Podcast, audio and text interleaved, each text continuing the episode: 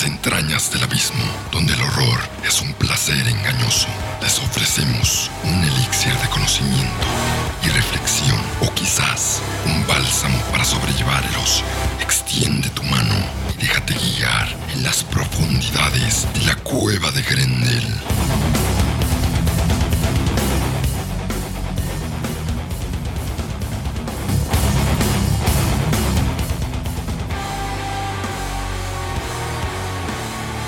Mucho gusto, soy Andrés Rodríguez y el tema de hoy son los monstruos gigantes, también conocidos como los kaijus en la cultura japonesa. Estas criaturas titanoides pueden provenir de la naturaleza, pueden ser creadas por el ser humano o venir del espacio exterior. Tienen muchos orígenes, pueden ser la metáfora de algo que queramos expresar en una historia literaria, sea un cómic, una película, y eso es lo importante, eso es lo interesante, porque estas criaturas no solo se trata de ser unos seres que vayan destruyendo edificios a su paso, que vayan aplastando gente, que disparen rayos de calor como Godzilla, o que se suben a un edificio y agarren a una mujer como King Kong. No, estas criaturas tienen un pasado, un contexto que expresa más de lo que podría haber un, un niño. Las criaturas gigantes no son solo personajes que puedan ser usadas como el enemigo de la semana de los Power Rangers. No, estos seres tienen una razón y esta es que provienen del caos, son la manifestación perfecta de lo que nosotros como seres humanos no podemos controlar. Y no estoy hablando de seres lovecraftianos, no estoy hablando de dioses cósmicos que solo se presentan y, y vuelven loco a la gente y los controlan y crean cultos al respecto sí, en King Kong hay algo por el estilo, pero lo importante es que en todas las historias, al menos en términos cosmológicos, mitológicos, estos seres gigantes de destrucción masiva, primero son caos. En la cultura china está el dragón, un ser que en el año nuevo está viviendo, está atravesando el cosmos y es el caos. El dragón simboliza este caos universal que se va a destruir, que va a nacer de nuevo, que también tiene otras interpretaciones, pero es una criatura que no asemeja nada humano, al igual que los titanes, que nosotros podemos tener una imagen antropomórfica de los titanes griegos pero más allá de eso, lo que tenemos entendido como seres humanos o de una figura humana son los dioses como Zeus o sus hermanos Poseidón, Hades y demás. Pero los titanes eran conceptos de la naturaleza, el tiempo, la tierra, el océano tal cual, el fuego mismo, más no algo que controlara el fuego. Zeus dominaba el rayo, dominaba los cielos pero Tifón era la tormenta y aunque él no era un titán per se, sino una bestia, una criatura, tiene la misma categoría, una ramificación de.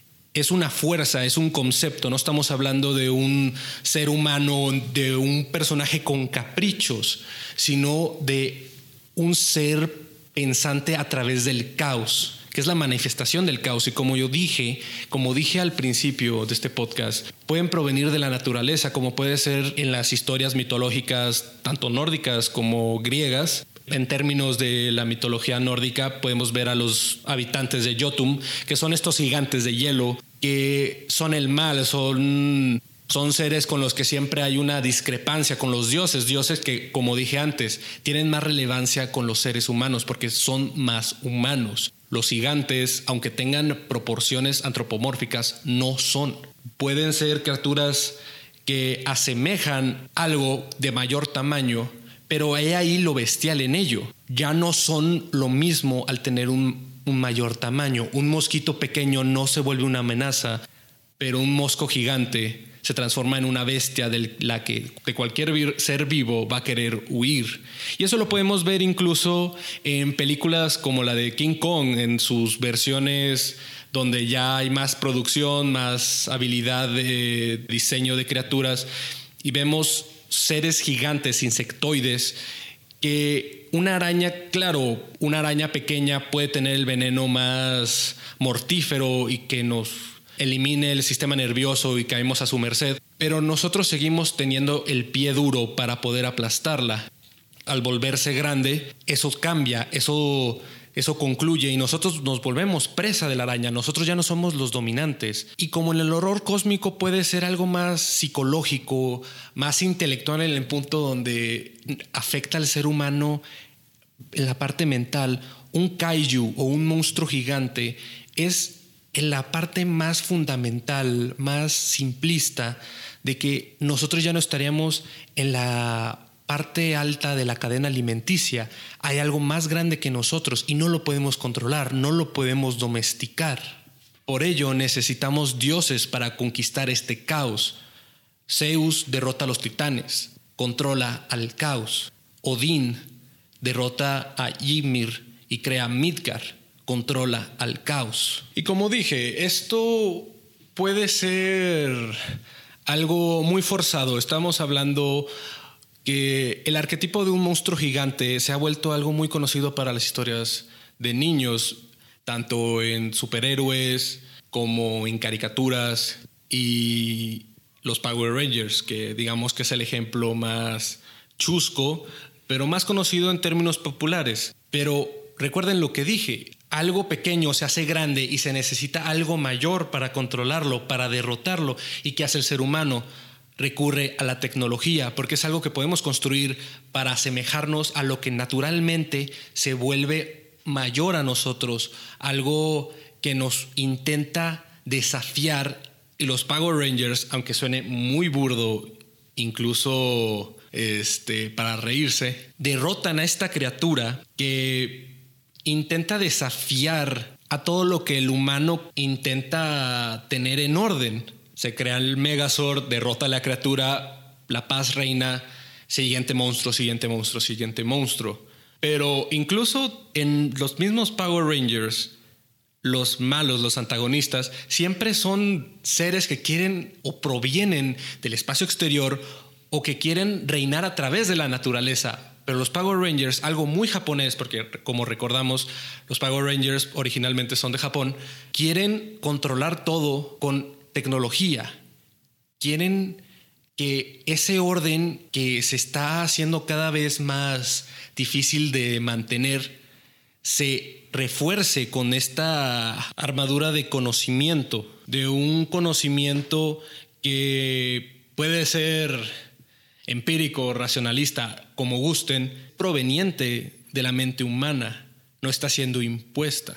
Y claro, está la tesis clásica que Godzilla es la apoteosis, esta manifestación del temor a la radioactividad y por eso una lagartija gigante que echa fuego radioactivo es el mayor miedo de la cultura japonesa. Sí podemos ir por ese lado, pero al mismo tiempo está que todas estas criaturas que provienen de la naturaleza pues no solo tienen que ser radioactividad, estamos hablando que el archipiélago japonés tiene varias partes inestables en cuanto a naturaleza, ya sea por el volcán, por los tsunamis, por los huracanes, las tormentas de nieve y demás, y los terremotos. Todo eso es caos. Lo intentas conceptualizarlo, intentas manifestar en algo y tenemos a todo a toda la rama de monstruos que han salido de la franquicia de Godzilla, al mismo tiempo que de las otras historias que habrán creado muchos artistas japoneses, no necesariamente los Power Rangers. Pero es un ejemplo que podemos hacerlo más cotidiano, más fácil de, asimilar. Y por el lado americano, o al menos por el lado occidental, la presencia de los monstruos gigantes es este temor que, como en otros podcasts lo he mencionado, la época define qué tipo de monstruo va a aparecer en el cine, en la literatura. Si en esa época hay temor de guerra, de invasión, a haber muchas historias de extraterrestres, como de Body Snatchers durante la Guerra Fría, que era el miedo hacia los espías de la Unión Soviética. Si hay criaturas con facciones monstruosas, zombificadas, de control mental, puede ser una, un abucheo hacia el fascismo o lo contrario, una, una percepción xenofóbica de tal país hacia otra cultura. Todas estas criaturas nacen de un temor y los monstruos gigantes igual. King Kong, aunque suene algo polémico, y, y, fuerte, se ha considerado que King Kong es este temor de que un hombre de procedencia afroamericana, afroascendiente, tenga tanta conexión con una mujer aria. Porque el tema principal de King Kong tiene que ver con las colonias, las colonias que se imponen en estas tribus o zonas no civilizadas, entre comillas, que el hombre blanco, que la sociedad europea o la sociedad occidental intenta civilizar, intenta colonizar. Y de ahí sale King Kong, de cuando se traen a este ser gigantesco a la sociedad civilizada y crea todo un desdén, una destrucción masiva, intenta apoderarse de lo que el ser humano cree que es lo más grandioso, como puede ser el Empire State o cualquier edificación que muestre el ego de la sociedad. Cada King Kong muestra algo diferente. Hay muchas versiones de King Kong. La versión de Percy Jackson, digamos que es la más neutral. Por una parte, los individuos, los nativos de las ciudades, de la, de la ciudad Calavera, sí son algo de qué temer. Parecen seres alienígenas. Realmente la percepción de, de Percy Jackson al respecto fue algo peculiar daban más miedo que el mismo King Kong o las otras criaturas. Pero las mismas criaturas que salen en la isla Calavera y también en la nueva versión, en la película donde sale Samuel Jackson, tiene algo que ver con esto, porque los seres pequeños se vuelven peligrosos, como ya dije, como una mosca puede volver, un mosquito puede volverse algo peligroso si se le hace grande. Aquí tenemos tanto garrapatas, cien pies, que se vuelven algo atemorizantes si se les da relevancia, si se les da poder se nos pierde el control y creemos que algo tan pequeño, si le damos algo de poder, se nos va a ir y nos va a derrotar totalmente por cualquier razón posible. Y la mejor forma para derrotar estas criaturas de la naturaleza es a través de la ciencia, porque la ciencia es algo que el ser humano pretende controlar. Hay muchas historias donde la inteligencia artificial se nos viene contra nosotros, pero la idea de los robots tripulados, ya sea en un anime como Evangelion o en algo burdo como puede ser los Power Rangers o en Mechagodzilla con franquicia de Godzilla, es la contrarrespuesta a esta creación de la naturaleza que está intentando de imponerse hacia la humanidad. Y lo mismo tiene que ver cuando algo del espacio cae y se hace grande. Puede ser totalmente de terror y el ser humano no tiene control al respecto y nos derrota, como puede ser The Blob, la, la cosa que es del otro mundo también con la historia de John Carpenter. Pero siempre va a haber un intento de control hacia esta manifestación de caos monumental.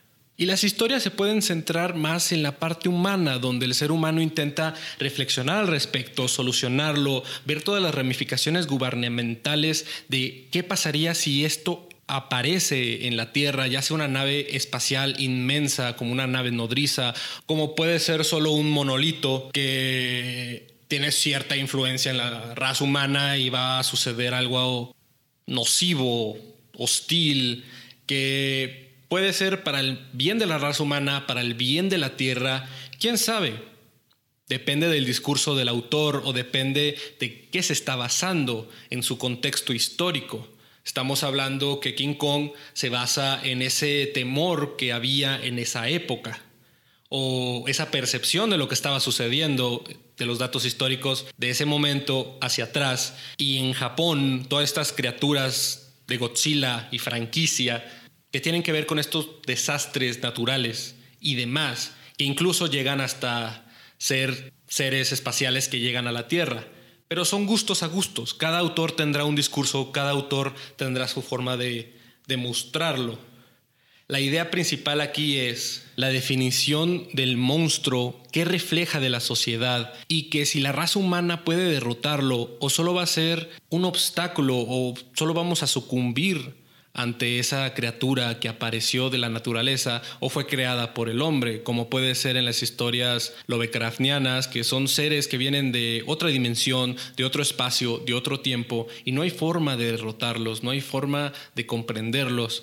Pero desde otra perspectiva, desde una reflexión más optimista, el ser humano tiene las herramientas para derrotarlas. Puedes ir por ahí, pueden irse por una percepción de querer ser esa deidad, ese Zeus que con su rayo, con su herramienta, destruya a Cronos, un concepto del tiempo, del caos, junto con los otros seres, eventualmente formaron a lo que nosotros conocemos como Tierra. Sean titanoides, sean seres sin forma específica, antropomórficas o criaturas de ascendencia reptiliana, insectoide o un chango. Todos estos seres quieren mostrar que la naturaleza tiene sus formas de manifestarse y que cada vez intenta hacerse de las suyas ante el ser humano, porque el ser humano solo es un punto en este planeta. Y desde una presencia tal vez existencialista, quizás nihilista, tenemos que ver que nosotros no somos los elegidos, somos solo parte de este mundo y queremos controlarlo todo. Y estas criaturas tan imponentes nos recuerdan que algo más puede salir y queremos luchar para destruirlas. Hay de desvaríos a desvaríos. La idea principal aquí que quiero presentar en la cueva de Grendel sobre los kaijus, sobre estos monstruos, desde que vengan de un folclore japonés o de cualquier religión, es que algo grande va a aparecer, pero nosotros en la historia lo vamos a recrear de una manera en la que podamos controlarlo eventualmente.